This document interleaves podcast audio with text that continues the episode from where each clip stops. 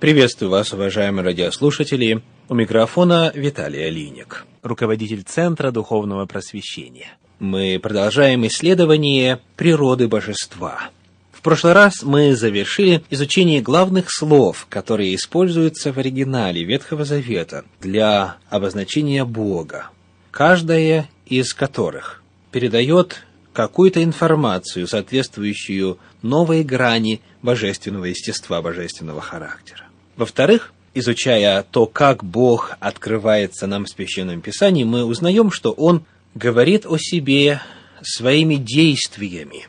Напомню, что это отличительная характеристика библейского менталитета. Вместо образов – действия, вместо картин – функции. И сейчас, начиная с этой передачи, мы будем рассматривать вот эти главные Божьи действия. И очень важно их последовательность. Последовательность Божьих действий по отношению к земле. Таким образом, мы увидим вот эту цепочку от начала и до конца истории грешной земли, где Бог представлен в своих главных действиях, в своих главных функциях. Итак, первое – это, конечно же, творение. Бог представлен как Творец. Книга Бытие, 1 глава, 1 стих, в начале сотворил Бог небо и землю. Итак, мы в самом начале обнаруживаем, что Бог рассказывает о себе как о Творце. С этого все начинается, с этого начинаются Божьи действия по отношению к земле. Он творит землю, Он творит людей на ней, и таким образом это Его первые действия.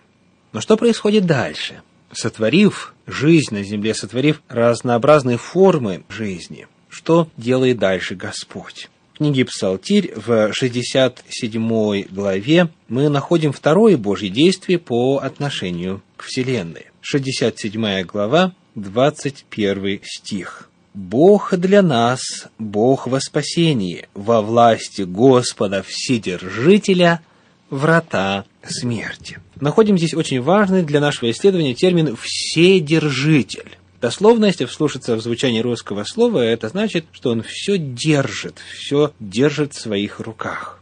Посмотрим, как эта картина описывается в Новом Завете. Книга Послания Колоссянам, 1 глава, 17 стих. Колоссянам 1 глава, стих 17. «И Он есть прежде всего, и все им стоит».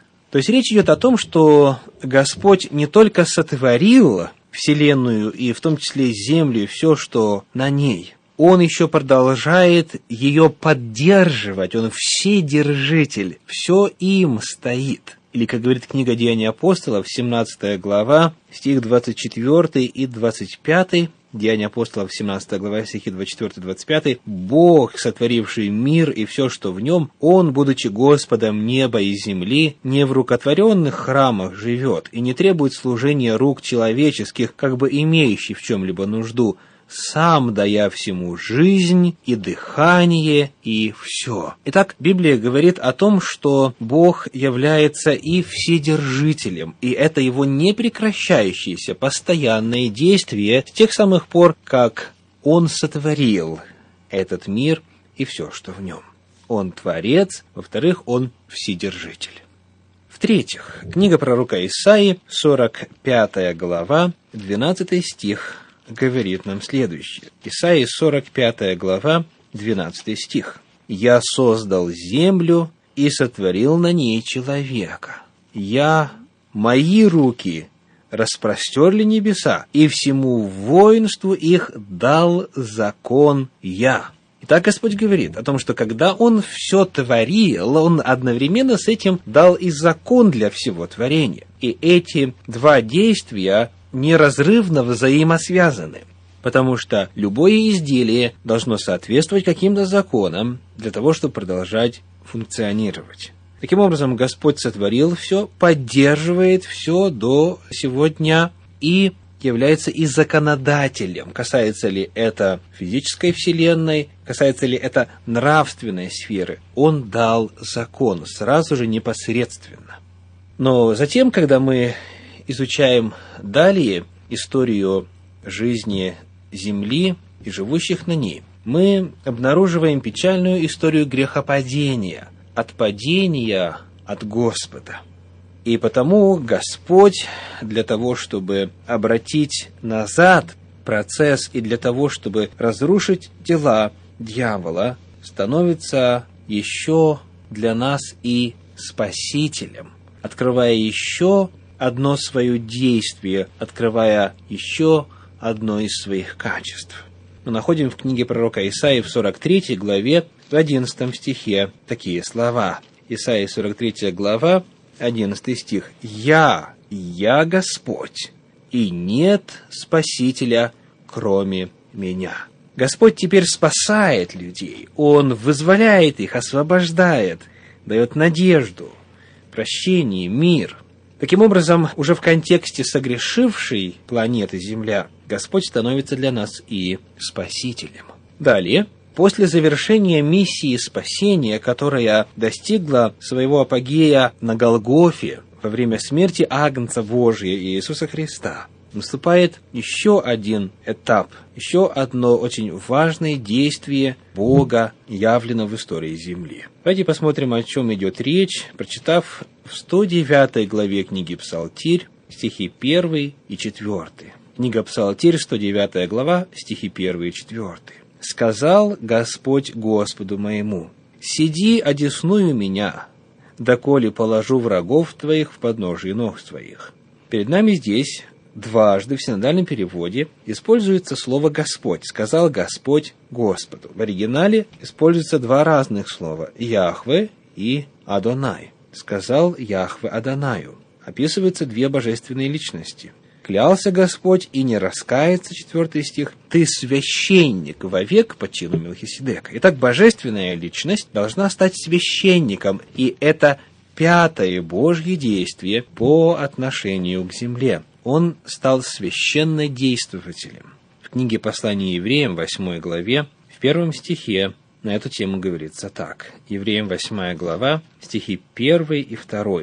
Главное же в том, о чем говорим, есть то. Мы имеем такого первосвященника, который воссел одесную престола величия на небесах и есть священнодействователь святилища и скинии истинной, которую воздвиг Господь, а не человек. Он есть священнодействователь. В седьмой главе этого же послания к евреям в 26 стихе сказано так. Евреям 7.26. Таков и должен быть у нас первосвященник, святой, непричастный злу, непорочный, отделенный от грешников и превознесенный выше небес и так далее. Начиная с первого века нашей эры, согласно библейским данным, Иисус Христос совершает служение первосвященника. И это то, что было предсказано в Ветхом Завете словами «сказал Господь Господу». Божественная личность должна стать священником, священнодействователем и совершать служение для людей, живущих на земле, вот в этом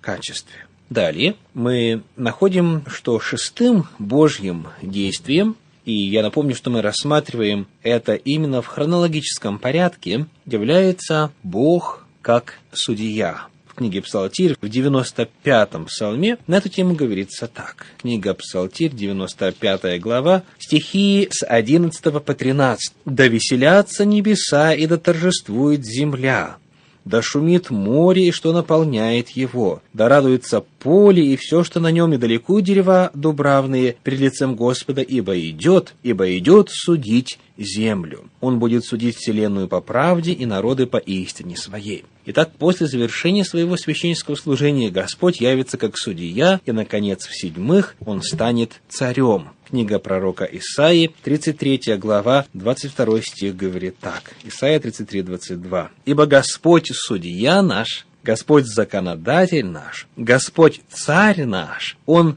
спасет нас. В одном стихе четыре Божьих действия. Когда грех будет побежден и зло будет удалено из нашего мира, Господь снова воцарится, и таким образом цикл замкнется. Творец, Содержитель, Законодатель, Спаситель, Священнодействователь, Судья и Царь – это семь главных, представленных в последовательности Божьих действий по отношению к земле. С вами был Виталий Алиник. Всего вам доброго. До свидания.